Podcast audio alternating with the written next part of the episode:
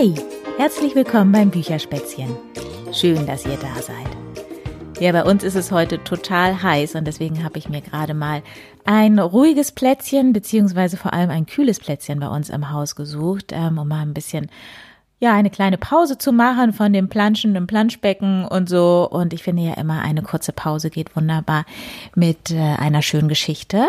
Und ähm, ja, vielleicht ist das bei euch gerade genauso. Ihr macht euch das gemütlich irgendwo, keine Ahnung, auf dem Sofa äh, oder wie hier bei mir jetzt gerade in unserer Kuschelecke auf dem Bett und ähm, habt Lust, eine kleine Geschichte zu hören beziehungsweise zwei Geschichten. Ich habe nämlich zwei Geschichten dabei heute und ähm, ja, beginne jetzt einfach mal mit der ersten.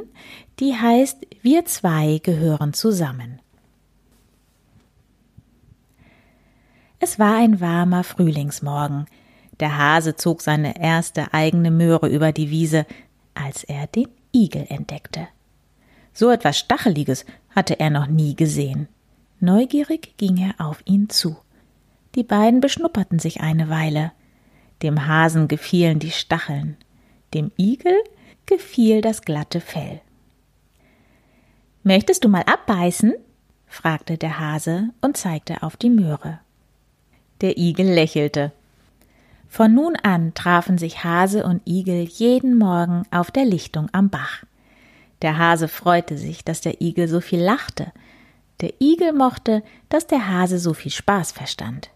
Und beide waren froh, dass sie sich gefunden hatten. Manchmal konnten sie nachts nicht schlafen, weil sie sich so sehr auf den nächsten gemeinsamen Tag freuten. Den ganzen Sommer über spielten der Hase und der Igel Fangen und Verstecken.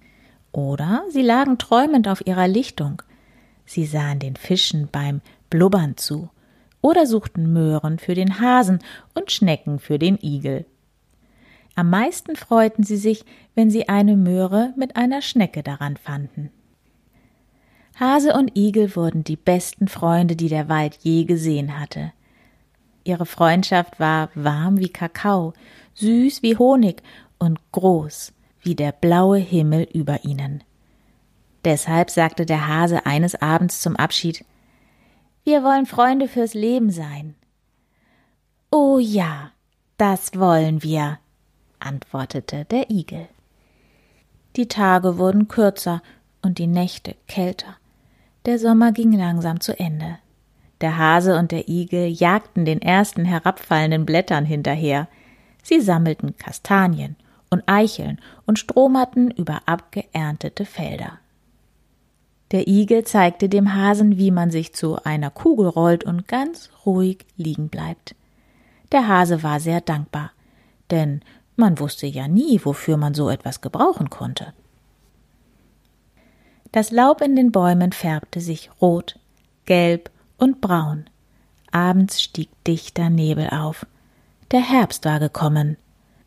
An einem dieser trüben Abende sagte der Igel Ich glaube, ich muss dich verlassen. Der Hase bekam vor Schreck keine Luft mehr. Wieso wollte ihn der Igel verlassen? Sie waren doch Freunde fürs Leben. Er rief Bitte, lass mich nicht allein. Ich komme wieder, ganz bestimmt, sagte der Igel. Wann? Wollte der Hase wissen. Doch das wusste der Igel nicht. Was ist denn nur mit dir los? schluchzte der Hase. Was mit ihm los war, verstand der Igel auch nicht so recht, aber tief in sich spürte er, dass er einen warmen und sicheren Ort finden musste. Wenn er an den Hasen dachte, schmerzte sein Herz. Dennoch ging er immer weiter in den Wald hinein. Er fühlte sich unendlich müde. Vielleicht hat er nur Spaß gemacht, sagte sich der Hase am nächsten Morgen. Er lief zur Lichtung und wartete auf den Igel. Doch der kam nicht, auch nicht, als es Mittag wurde. Abends war der Hase wütend, so wütend, dass er laut in den Wald schrie. Der Igel ist ein Lügner, ein Lump und Betrüger. Dann fiel ihm ein, dass der Igel sein bester Freund war, und es tat ihm leid, was er gesagt hatte. Der Hase gab die Hoffnung nicht auf. Er kam jeden Tag zur Lichtung und wartete. Er wartete, als die letzten Blätter von den Bäumen fielen. Er wartete, als der Frost die Äste weiß färbte. Er wartete, als der erste Schnee vom Himmel schwebte. Doch der Igel kam und kam einfach nicht zurück. Dein Freund wird nicht kommen, krächzte eine Stimme hinter dem Hasen. Er drehte sich um. Eine Krähe flatterte zwischen den Bäumen. Was weißt du denn schon davon? rief der Hase. Igel halten Winterschlaf, antwortete die Krähe. Davon hatte der Hase noch nie gehört. Sie schlafen den ganzen Winter an einem sicheren Ort, weil sie unter dem Schnee nichts zu fressen finden, erklärte die Krähe. Den ganzen Winter schlafen? Das erschien dem Hasen verrückt. Manchmal kehren sie im Frühling zurück, krächzte die Krähe und flog davon. Der Schnee schmolz und gab den Waldboden frei. Krokusse und Schneeglöckchen sprossen neben grünem Moos. Doch all das sah der Hase nicht, denn er machte etwas, das Hasen sonst nie tun. Er arbeitete tief unter der Erde. Er grub und schaufelte, buddelte und schabte und baute die schönste und größte Hasenhöhle, die die Welt je gesehen hatte. Als er damit fertig war, setzte er sich vor den Eingang und wartete. Es war ein warmer Frühlingsmorgen, tief im Wald. Im Laub neben dem Hasen raschelte es. Der Igel schnupperte die weiche Frühlingsluft. Er gähnte und reckte sich. Du hast lange geschlafen, sagte der Hase. Ich habe von dir geträumt, sagte der Igel. Und was hast du gemacht? Eine Höhle gegraben, in der Platz genug ist für uns zwei, antwortete der Hase stolz. Jetzt musst du im Winter nicht mehr allein schlafen, und ich muss nie wieder so lange auf dich warten. Der Igel lächelte. Ja, und auf der letzten Seite von dem Buch ist dazu dann noch ein Bild, äh, auf dem der Hase aus dem Loch beziehungsweise aus der Höhle, die er gebuddelt hat, rausschaut.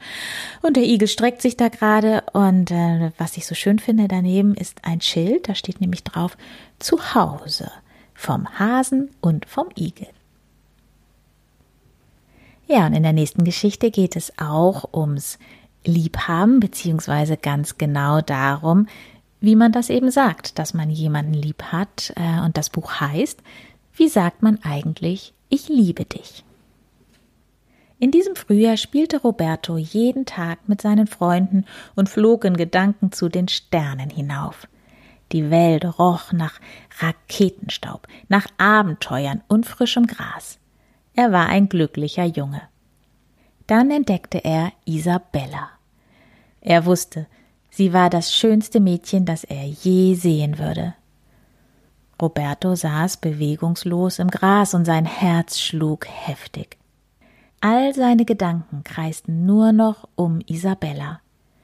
Sie aber nahm keine Notiz von ihm und hüpfte leicht wie ein Schmetterling davon. In diesem Moment spürte Roberto ein Gefühl, das er nicht kannte. Es war sehr zart, Isabella liebte nichts so sehr wie Schmetterlinge. Jungen hingegen waren ihr beinahe egal. So merkte man ihr auch nichts an, als sie nach Hause kam und ihr Buch über Schmetterlinge aufschlug. Sie wollte alles wissen über Taubenschwänzchen und Aurorafalter, über Kohlweißlinge und Weinschwärmer. An den Jungen mit dem verschmitzten Lächeln verschwendete sie keinen weiteren Gedanken.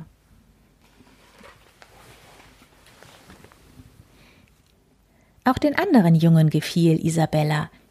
Sie flüsterten ihren Namen und riefen von Liebe. Aber es waren Wörter ohne Sinn, die über ihre Lippen purzelten. Sie riefen und schwatzten, ohne zu denken. Isabella aber hörte nicht hin. Sie hatte nur ihre Schmetterlinge im Kopf. Roberto war ohnehin nicht mehr bei den anderen Jungen. Er saß zu Hause und malte sich aus, wie er Isabella sagen könnte, was er ihr zu sagen hatte. Groß müsste es sein, riesengroß wie sein Gefühl für sie, Er könnte vom Turm herabrufen, dann würde alle Welt es hören. Und vielleicht auch Isabella. Er könnte Wörter auf Zettel schreiben, dann würde alle Welt es lesen. Und vielleicht auch Isabella. Er könnte in den Himmel fliegen, dann würde alle Welt es sehen. Und vielleicht auch Isabella. Er könnte sein Gefühl auf den Mond malen, dann wüsste es die ganze Welt für alle Zeiten und vielleicht auch Isabella. Doch all dies schien ihm nicht richtig, und so dachte er daran, wer Isabella wirklich war, wie süß sie roch und wie leicht sie sich bewegte. Er hörte noch einmal ihr Lachen, sprudelnd wie ein Bach, und sah ihre haselnussbraunen Augen. Er hörte ihre Stimme, weich wie Marzipan, und sah noch einmal, wie sich das Gras unter ihren Füßen neigte. Da wusste er, wie er es ihr sagen konnte. Ehrlich musste es sein und nur für sie. Er hatte viel Arbeit vor sich.